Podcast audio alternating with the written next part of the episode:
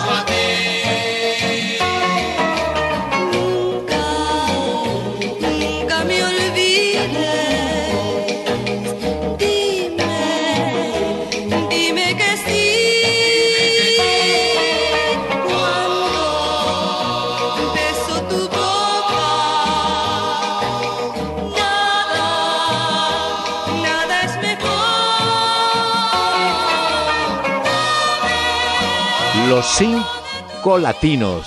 Estelita pues. Raval. Oiga, qué lindo estilo. Bueno, era copiado de los Platters, ¿no? Aquel grupo Mm. negro que se Sí, hizo sí. célebre en el mundo de la música, ¿no?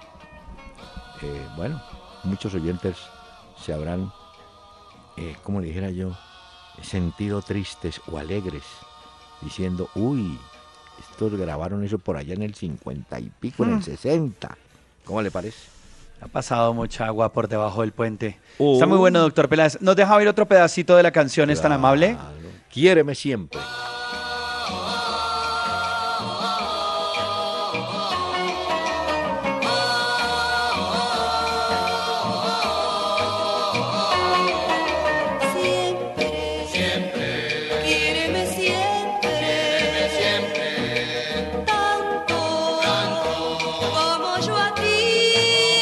Suena bien, suena bien, doctor Peláez. Muy bien. Estoy. Sí, señor. Bueno, ya usted está tranquilo, ya se están jugando partidos, pero... ¿Quiere formación? opor- No, señor, tranquilo. Ah, bueno, sí. a ver, Medellín Cerro. Cerro Porteño, Medellín.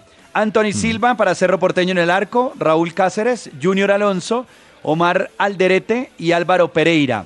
Rodrigo Rojas, Josué Colman, Jorge González y Marco Riveros y adelante Pablo Vázquez y Cecilio Domínguez. La formación del equipo de Gustavo Florentín, Cerro Porteño, que ya eliminó de la Sudamericana Independiente Santa Fe y hoy está jugando, ya está jugando en este momento contra el Deportivo Independiente. Medellín.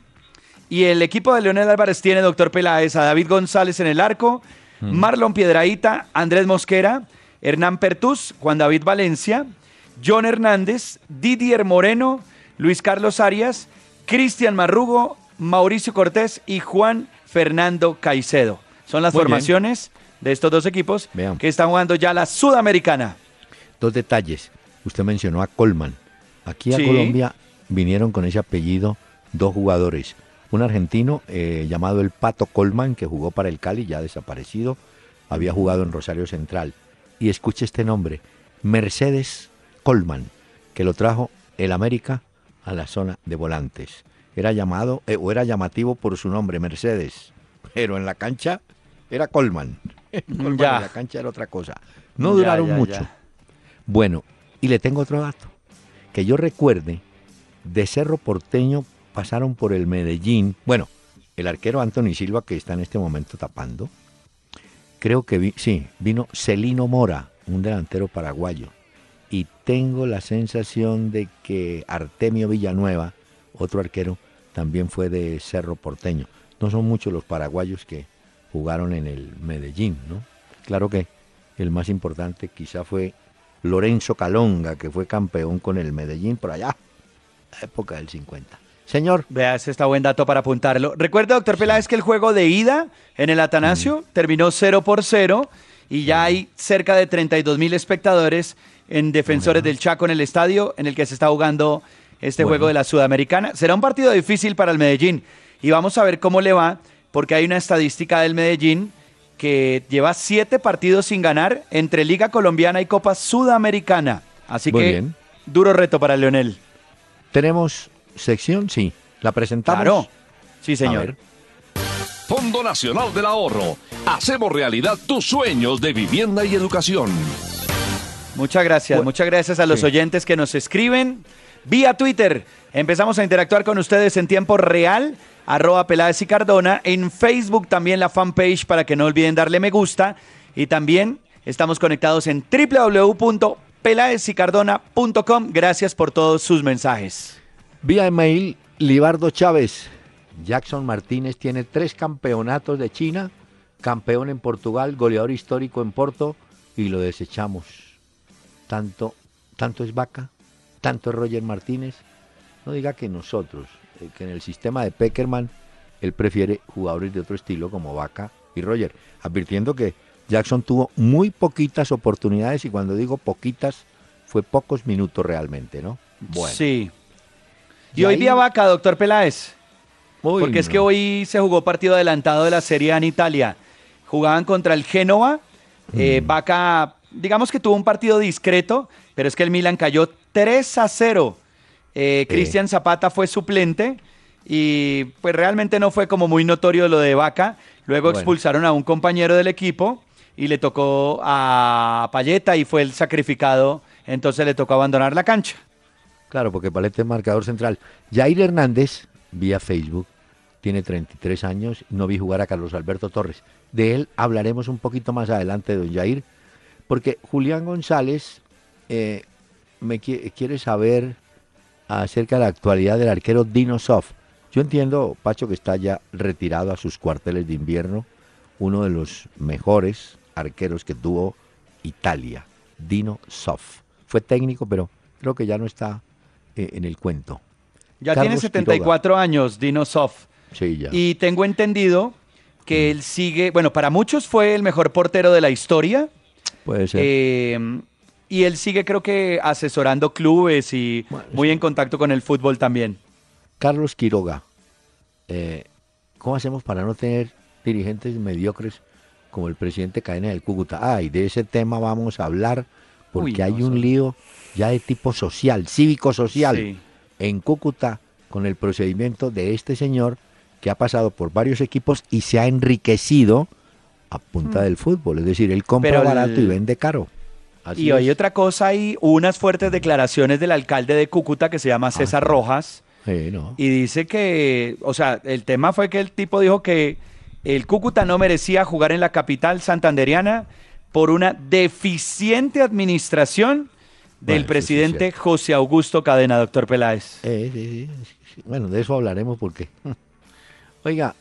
Eh, es que aquí eso es- también, doctor Peláez, Eh, tanto dirigente en el fútbol que no es tan papado del deporte, sino es más como para sacarle plata a esto. Bueno, este le ha Difícil, sacado- ¿no? Este le ha sacado plata. Tuvo por Boyacá, tuvo por No, Bucaramanga.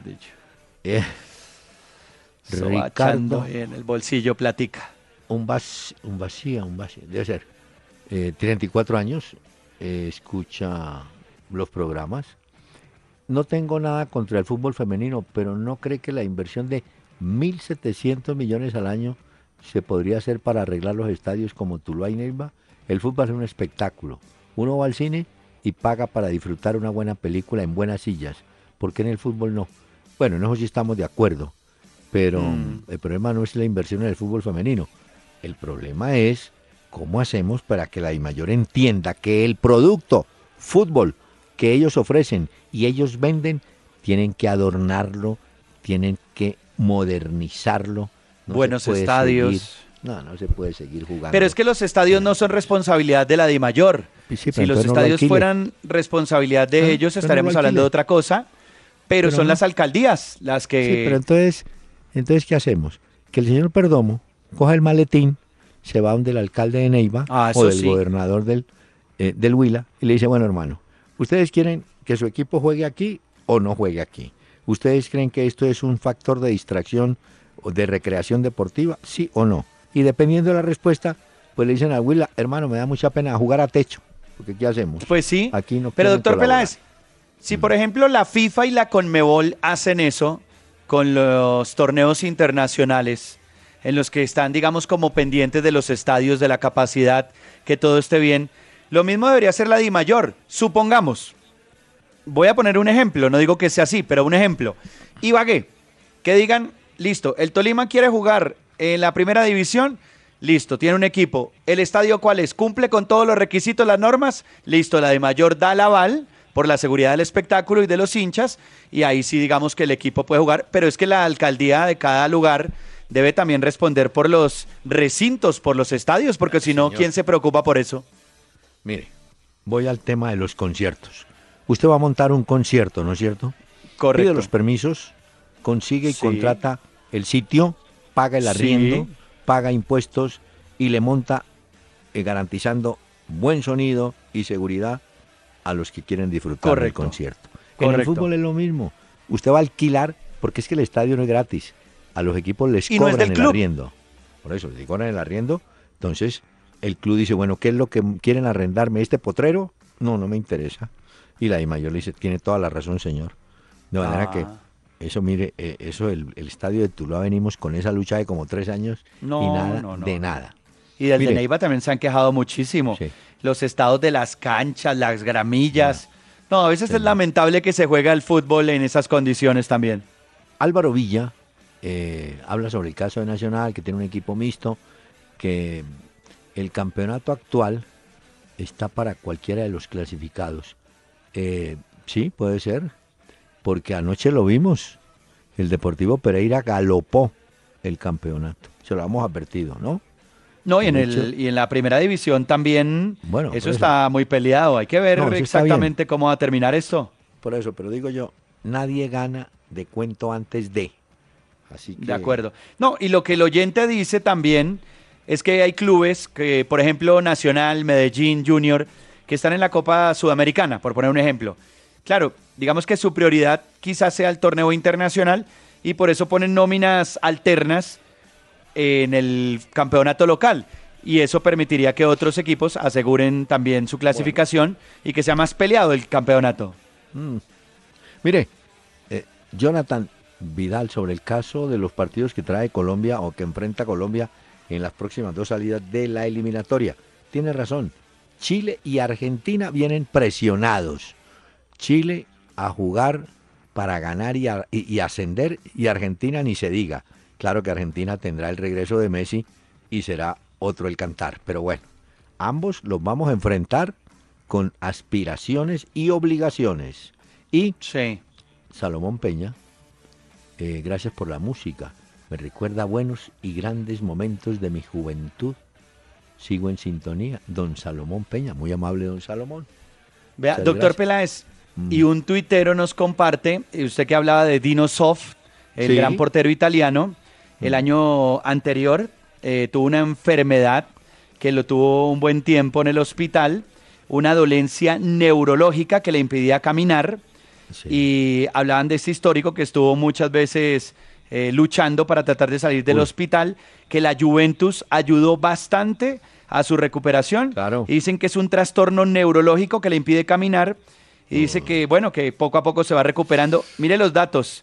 Campeón del mundo en el 82 y de Europa en el 68. 112 veces internacional con Italia. Y sigue siendo el jugador o el portero eh, ganador de un mundial con más edad, 40 años. Oiga, yo lo recuerdo. Le hizo un golazo en el tercer puesto que disputaron en el Estadio Monumental de Argen- en Buenos Aires, Italia y Brasil. Le hizo un golazo. Neliño, un lateral que le pegaba, ese sí le pegaba como era y le mete, como dirían en términos de guerra, qué riflazo le metió desde la mitad. Yo, esa pelota tomó curva, se tiró soft y no llegó. Al segundo palo le clavó ese go- qué golazo. Pero mire, don Pacho, hoy Liverpool consiguió, hablo de la eh, Cup en Inglaterra. Ah, de la EFL Cup. Sí, esos inventan copas y bueno. Le ganó al Tottenham 2-1, pero la noticia está en que, ¿cómo se llama? Sturridge marcó Sí. los dos goles del equipo, que ahí va, ese Liverpool viene ajustando filas, ¿no? Y ese es un gran técnico también, eh, Klopp. Uy, no, qué pela tiene usted razón. Era el duelo entre Klopp y Pochettino. Porque Dígame. recordemos que Pochettino es el técnico del Tottenham. No fue el único juego, doctor Peláez. No, no, ahí El vale, Arsenal jugó contra el Reading. eh, para los que se preguntarán, bueno, ¿y tapó eh, Ospina? No. ¿Tapó? Tapó No, Emiliano Martínez, que es el tercer portero del Arsenal. Un arquero argentino, ¿no? Creo que es. 2 a 0, sí, contra el Reading. Bueno, y hubo también eh, Leeds contra el Norwich City, No, pero 2 a 2. No, Y el Newcastle le ganó 6-0 al Preston North End. no, a mí lo que me mortifica es que el Génova le da que pela al Milán. 3-0 Ah, sí. le clavó. 3-0. No, Partido sí, adelantado de la Serie A de Italia. Y con ese resultado pierde también la oportunidad el Milan de tomar el liderato en la Serie A de Italia. 3-0, Sí, se fue eso. goleado. Y, y otro equipo donde jugó eh, nuestro amigo Arias, perdió 3-1. Santiago Arias. Le metieron, ¿sí? ¿Fue 3-1? Sí. Sí. 3-1 le metieron. Le ganó el Sparta Rotterdam 3-1 al PSB. No supe si jugó Arias, doctor Peláez. Creo que sí jugó, me parece que Bueno. sí jugó. Bueno. Normalmente en esas copas utilizan equipos mixtos. Bueno, mire que hoy hubo una co- la Copa de Cataluña entre el Barcelona y el Español y el Barcelona puso un equipo, pues obviamente le dio descanso a muchos de sus jugadores principales, pero No, por pues, ejemplo Jordi Masip fue el que tapó en el Barcelona, imagínese. No, le voy a contar. Jugaron unos que, bueno, ese Denis Suárez conocido, Sí. jugó André Gómez también. Conocido, sí, pero Mathieu Marino, también, no, que es eh, Jeremy Mathieu, que es uno de los centrales del Barça, Bueno, pero lo hemos visto. Turán, Alcácer, Carbonell. se dieron gusto los periquitos en ganarle a Sí, Barcelona. ganado 1 por 0. Pero usted sabe que una cosa es Barcelona con los tíos de arriba, cabezados por Messi, y otra es que no los tenga. Ah, no, eso sí es muy diferente. Una Sí, sí, tiene toda la razón. ¿cierto? No, Bueno, no, pues claro. Estamos hablando de otra banda muy diferente. Cerro Porteño, uy, ya están jugando. Mire, tenemos fútbol, no, es que el fútbol es por todos los lados, ¿no? Sí, eso va caminando el fútbol. Oiga, volviendo, volviendo a la historia de nuestro campeonato, eh, afortunadamente diría yo que hay que dos, de pronto tres equipos para el octavo lugar peleando, o dos no más. El el Cali está ahí. El 11 tendría que hacer, ¿no? Ganar. Es que no quedan sino tres fechas, don Pacho. Ya, exactamente. ¿Ah? Y ahí sí los que están peleando, sí, el octavo que es Millonarios tiene 27 puntos. Pero de ahí Río Negro Águilas 26 es noveno. Esta Cali pelea. con 25 puntos décimo. Esta 24 Alianza Petrolera con 11. Hasta ahí. Yo ya veo muy Hasta ahí. lejitos. Sí, 11 Ah, Caldas y a- Huila, a ya 11 los veo, Caldas doctor queda. Peláez. ¿Ah? Los veo muy No, lejos, ¿no? No, sí, el 11 Caldas creo que no, no alcanza. Señor, tenemos este mensaje y continuamos. Mi corazón está feliz porque llegó mi casa ya. El FNA y Mi Casa Ya son la suma perfecta para hacer tu sueño de tener vivienda propia una realidad. Con cuotas desde 47 mil pesos mensuales y 500 proyectos a nivel nacional, es hora de que te acerques al Fondo Nacional del Ahorro para hacer realidad tu sueño de tener vivienda propia.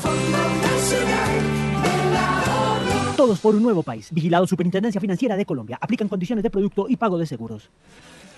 El diario O Globo, en Brasil, pues trae, eh, uno no sabe si es especulación o tiene algo de cierto, pero dicen que el Santos está interesado o en guerra, el venezolano de Nacional, o en Ibargüen.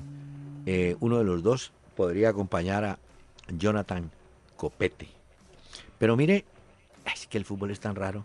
¿Usted sabe dónde jugó Adrián Ramos antes de llegar a la América y despuntar y pasar a Alemania? Escuche bien, A ver. en el Trujillanos de Venezuela. Ah, Allá jugó Adrián Ramos. ¿Y sabe quién jugó también allá? ¿Quién? Jonathan Copete. Y Copete viene a Santa Fe por una recomendación expresa de Arturo Boyacá, que lo había visto jugar. Vino con otro muchacho, Juan Guillermo Vélez, creo que se llamaba el otro pelado. Pero de ahí aparece Jonathan Copete. Entonces uno dice, pero ¿cómo? Si fueron a Venezuela, que en ese momento no tenía de pronto ni la fuerza ni la organización que puede tener hoy en día. Bueno, pero allá hicieron carrera y mire dónde va. Copete, Porque en el Ramos caso- va en Alemania y Copete Claro, en el caso de Adrián Ramos, que hoy por hoy es suplente del Borussia Dortmund, Sí. él arranca en el América de Cali, pasa a Trujillanos en Venezuela, vuelve al América, ahí sí me acuerdo luego que pasa a Santa Fe, vuelve luego al América, lo venden al Hertha y luego sí pasa al Borussia. Sí. Mire, señor, permítame, traemos a los cinco latinos, Estelita Raval.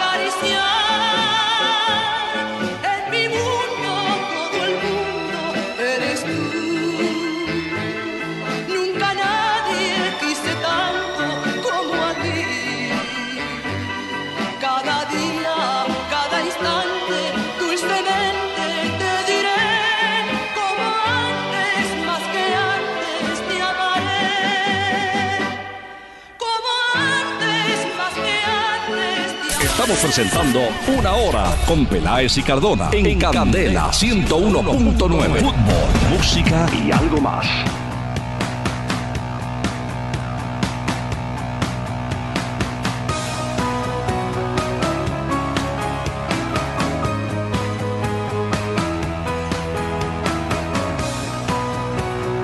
Esta noche, doctor Peláez y oyentes de Sí. este programa, he traído, como a usted le gusta tanto la Premier League y el fútbol Sí. inglés, hoy le traje una banda, bueno, es un trío realmente de Inglaterra. Ellos se llaman Muse, la banda de Matt Bellamy. Y quiero que la oiga, doctor Peláez. Ya le voy a decir por qué, además de ser una gran banda.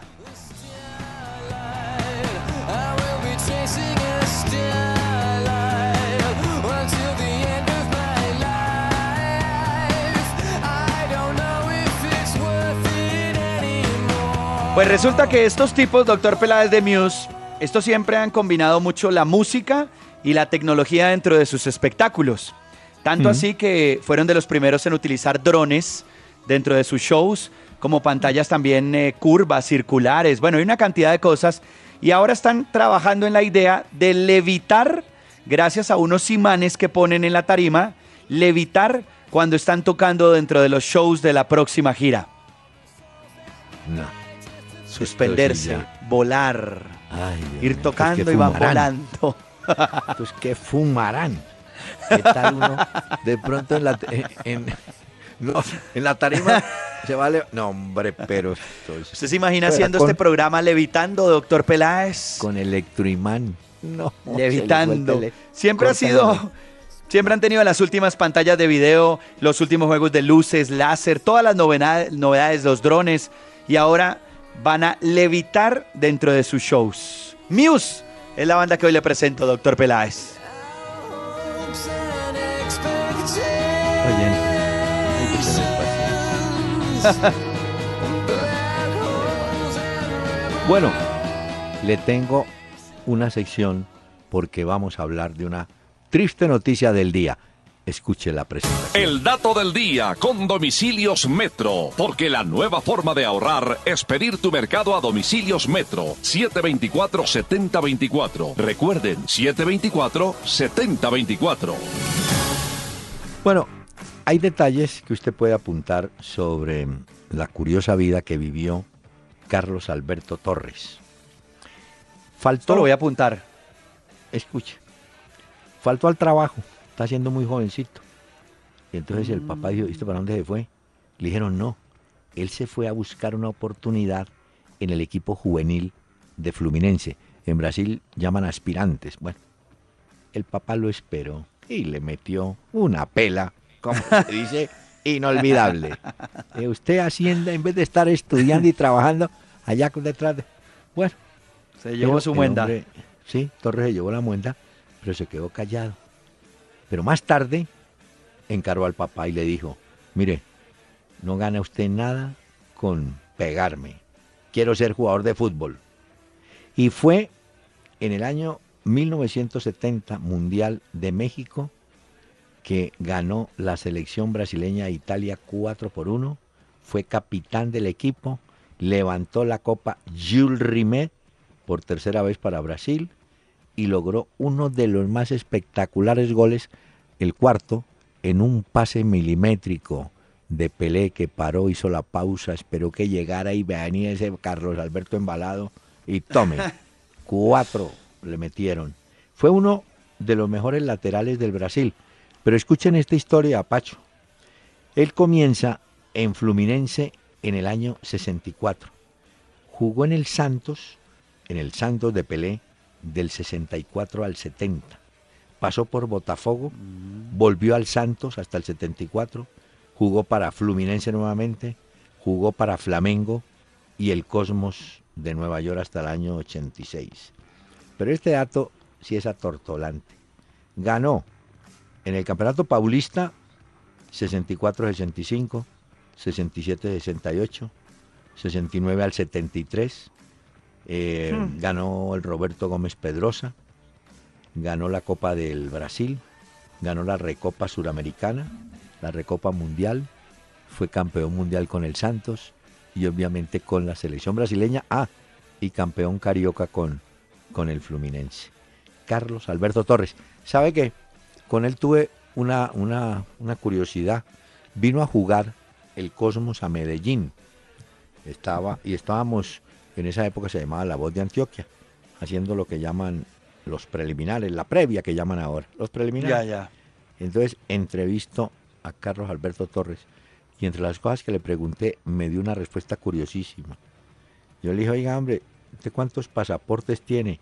Me dijo, tengo 13 pasaportes ya utilizados para mostrar lo que era el Santos, que el Santos era los trotamundos, eso Claro. jugaban cada dos días, tres cobraban, se iban, pero ya estaba en el Cosmos de Nueva York, donde lo llevó Pelé, a Carlos Alberto Torres, recordando que eh, el primer capitán de Brasil campeón fue Bellini, Hideraldo Luis Bellini, en el 58. El segundo fue Mauro Ramos de Oliveira, Marta, como le decían. Y el tercero fue Carlos Alberto Torres en México 70. Murió hoy Interesante. a los 72 años, víctima de un infarto.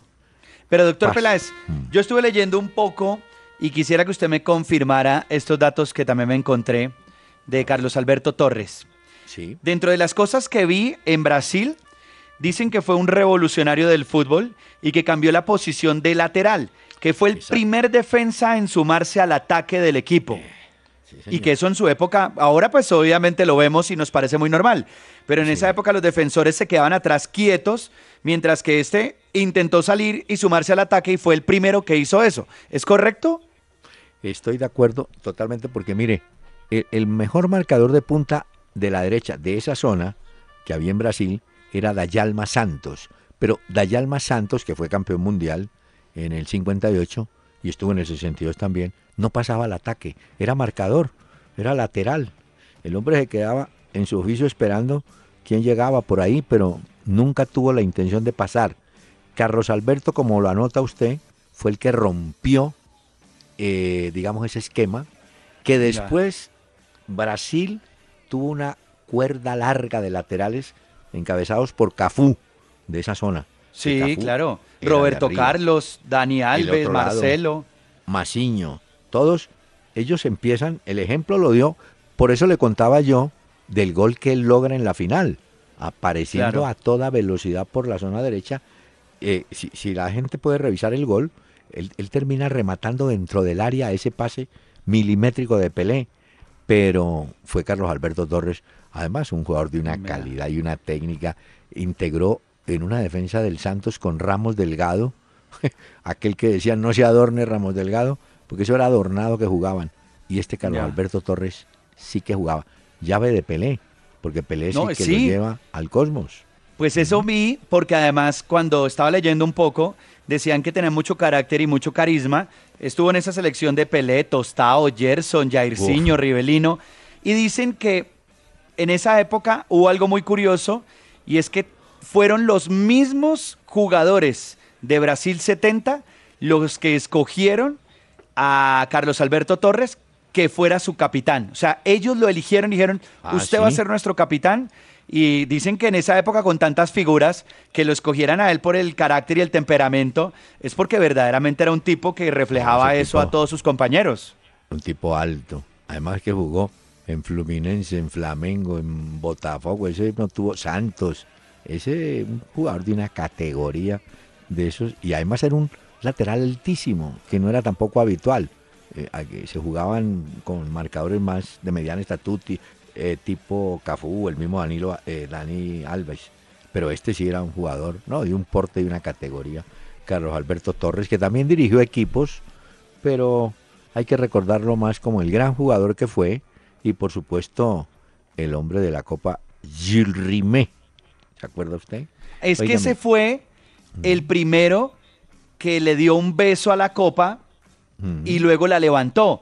Por eso es que cuando uno ve en los campeonatos mundiales que entregan el torneo, muchos jugadores le dan un beso primero a la copa y luego la levantan. El primero que hizo eso fue él.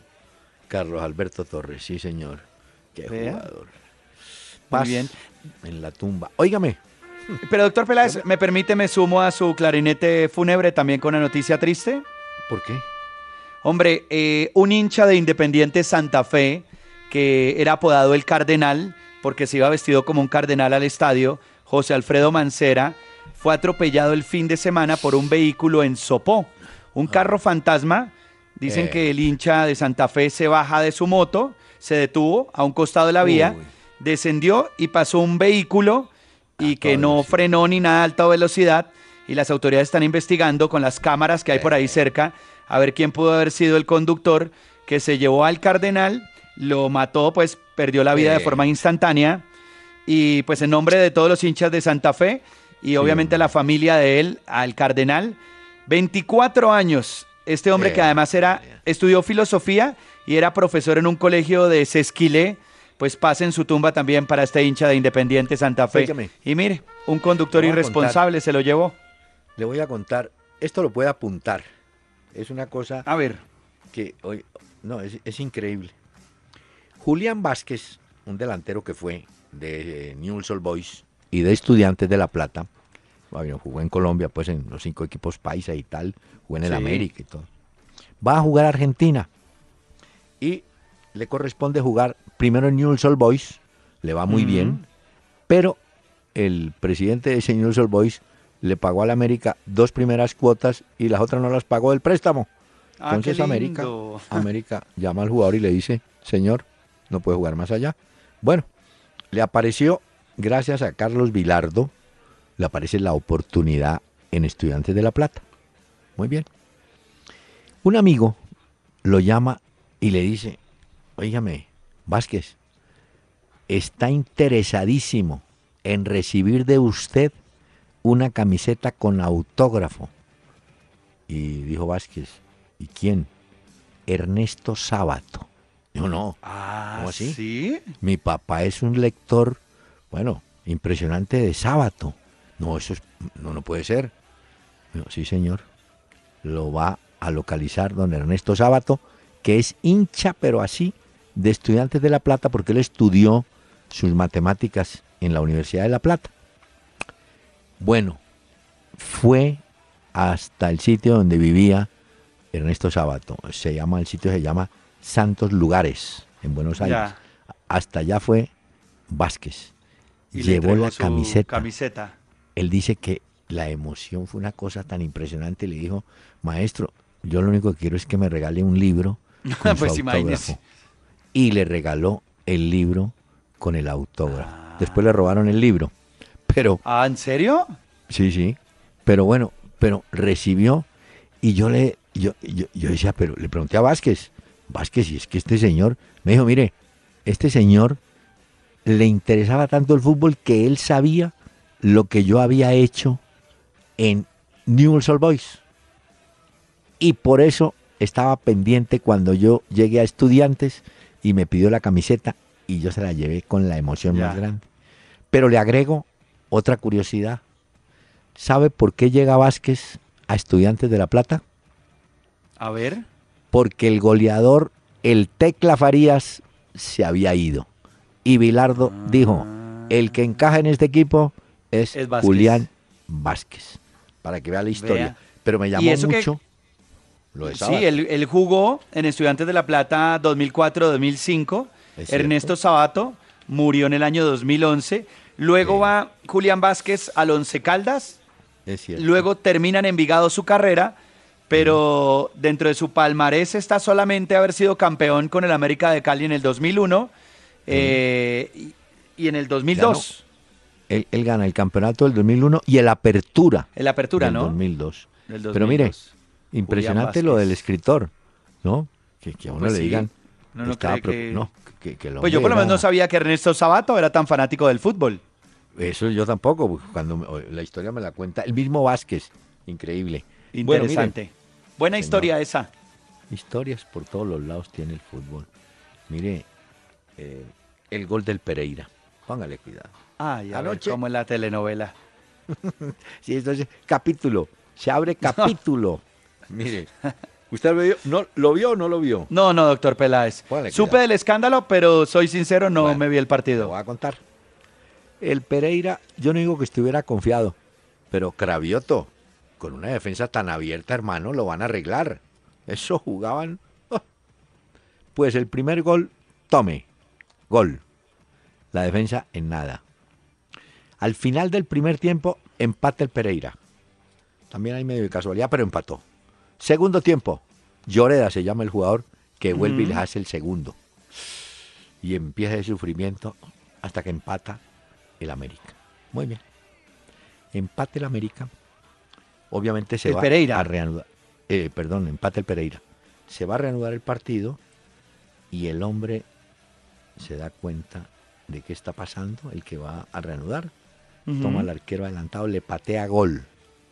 El árbitro en un momento dio el gol, pero le hicieron caer en cuenta que el reglamento habla claramente de que el área, ese círculo ¿no? Sí. de 9-15, tiene que estar eh, despejado de jugadores adversarios respecto al que va a sacar.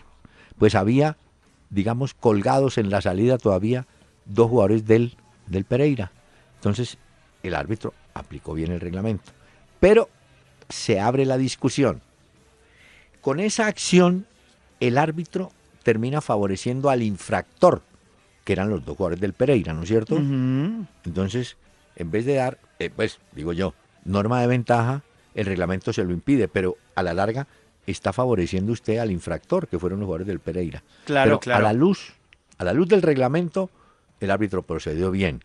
Ahora, habría que pensar cuál es el espíritu de la jugada. Si es norma de ventaja, en cuyo caso tiene que dar el gol, o se aferra al reglamento. Pero usted se imagina la No. garrotera que hay de tipo jurídico. Es más, dicen que es que en Asunción, que ahora empieza un asunto de árbitros, van a tratar el tema. Pues es Pero- Mm. que yo por lo que vi, estuve leyendo, el debate ha sido muy grande, Mm. tanto así que tuvieron esta reunión de las jueces del Congreso de la Conmebol, que creo que es el que usted, eh, al que se refiere, En Asunción. Asunción, y que decían una cosa que la otra, sobre todo porque hablaban de tres leyes específicas del reglamento. Sí. Pero yo le digo, el resultado como tal no se cambia, ni se altera, ya quedó así. Ya.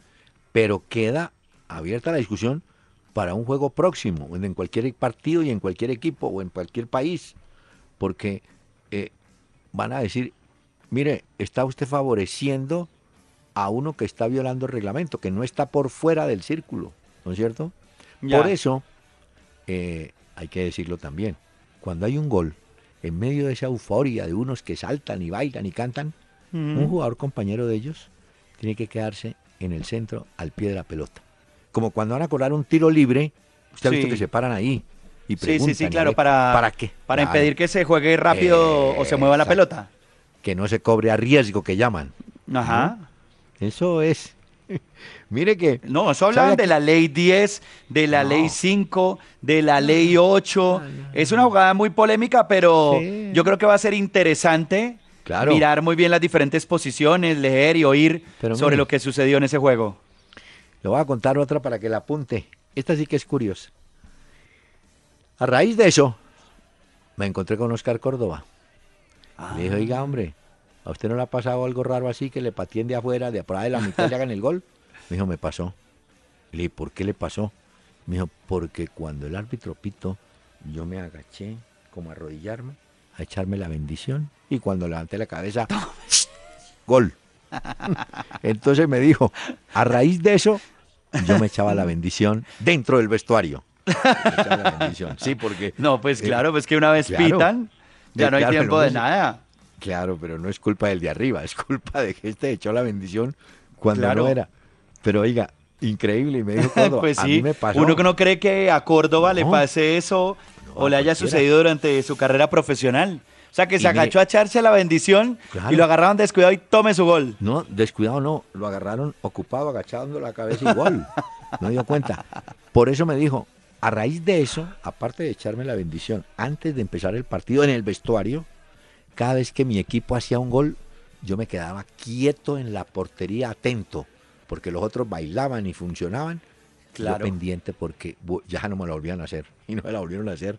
Pero pagó, pagó precio. Y por eso es que en las academias de fútbol, por ejemplo, a los niños les enseñan que cuando hay un saque de meta, no Sí. retrocedan dándole la espalda Ah, no. al portero. Porque si retroceden dándole la espalda al portero, están perdiendo la jugada de lo que de la pelota donde puede Sí. caer o lo que está sucediendo.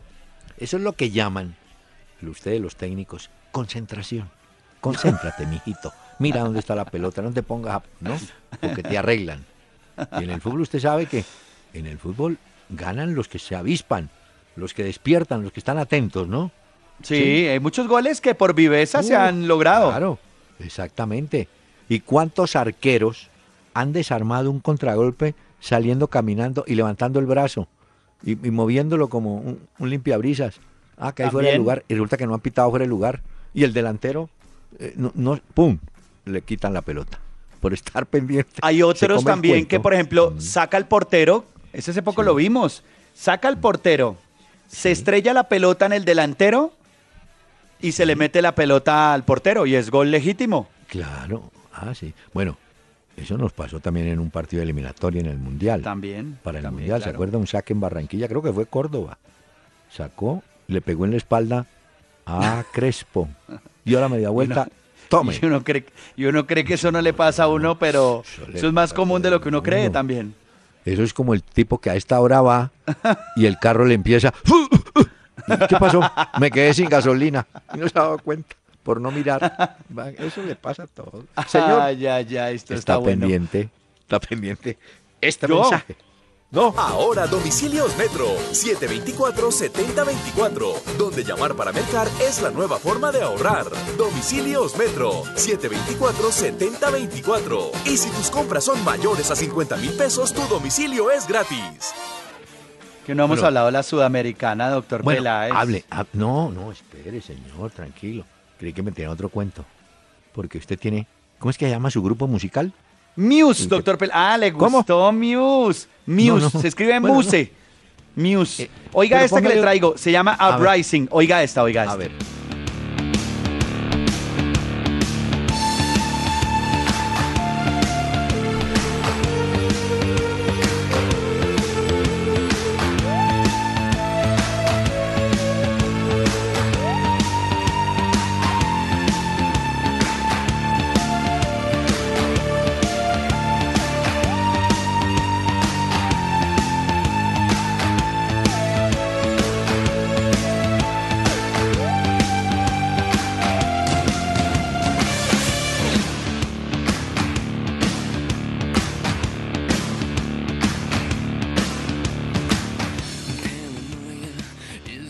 Óigame, le, le quiero contar, Pacho. Sí, señor, claro. No, le quiero contar que ya están en las redes reviviendo el gol de Carlos Alberto. No. Ya lo vale encontré. lo- no, vale la pena que lo mire para que noten cómo hace la pausa Pelé y cómo Carlos Alberto ingresa al área menor y le mete que remate abajo yo. Ya lo tenemos, Vale lo vamos a compartir con nuestros seguidores Ah, vía favor. Twitter, en Peláez y. Cardona y en Facebook también para que lo puedan ver. Señor. Porque la verdad es que sí es un golazo, como dice usted. Oh, sí, vale la pena verlo. Hay que hacer una pausa, señor, por favor. Pero deje Muse, deje Muse. Veo que le gustó Muse. Cuando vaya a un cóctel, Sí, doctor Peláez, usted dice, ¿por qué llegó tarde? Me quedo oyendo el disco de Muse. Y eso, Sí, eso no, y pega el dólar subió, alguna cosa así. Siga.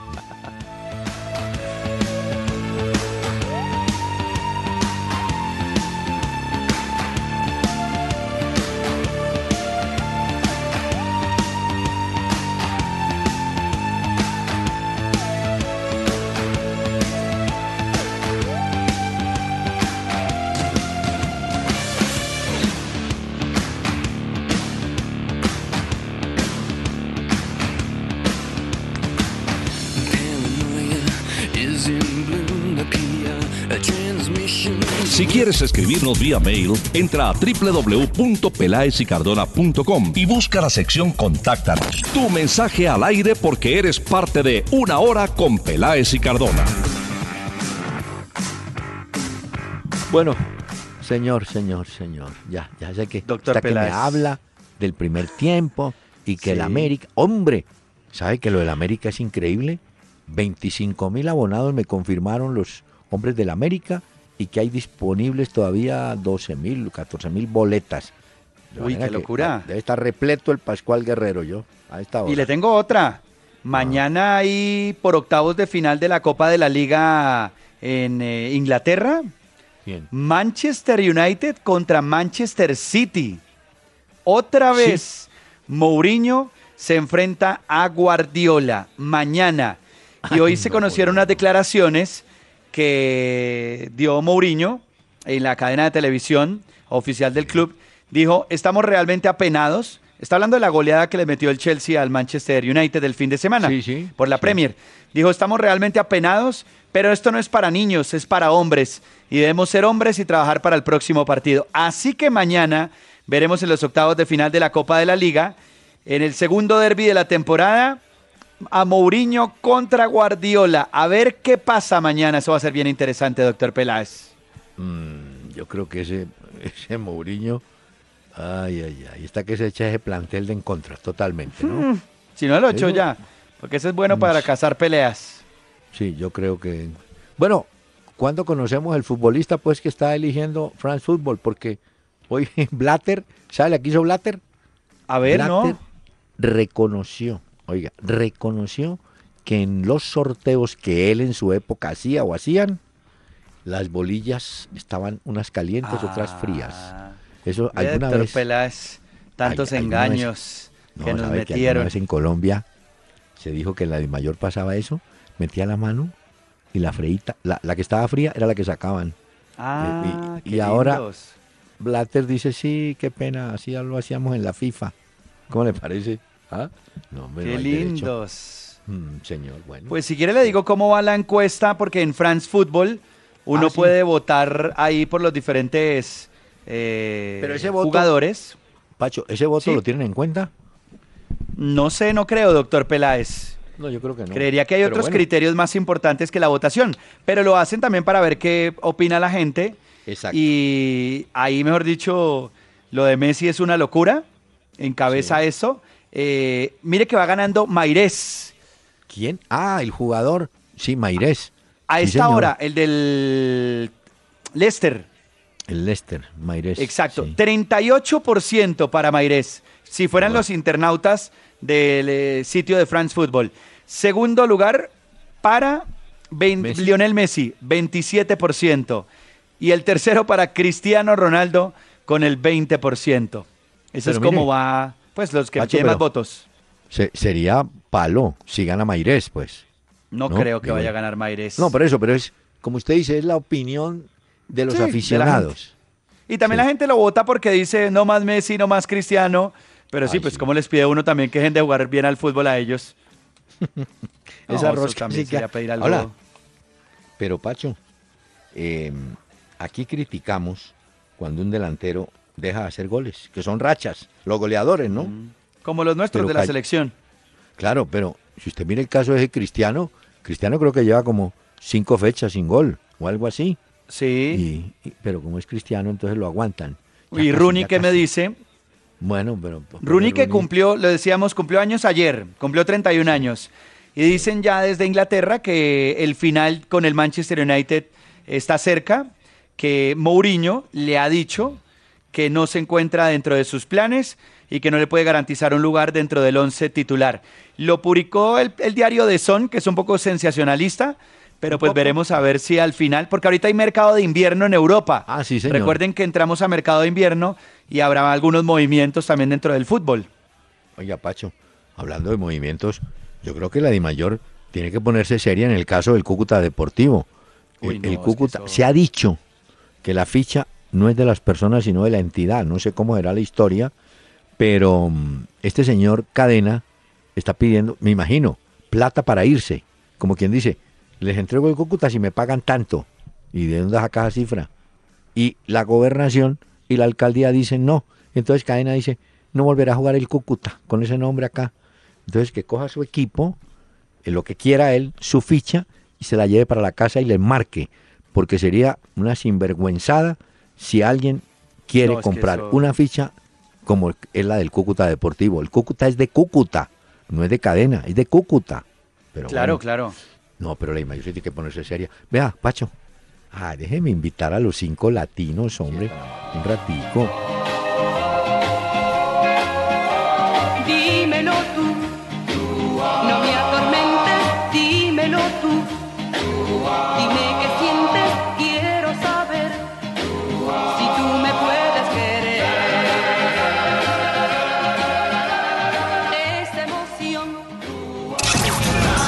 El doctor Hernán Peláez y Pacho Cardona regresarán mañana a las 7 de la noche por Candela 101.9 para presentarnos Una Hora con Peláez y Cardona. Fútbol, música y algo más. Solo por Candela.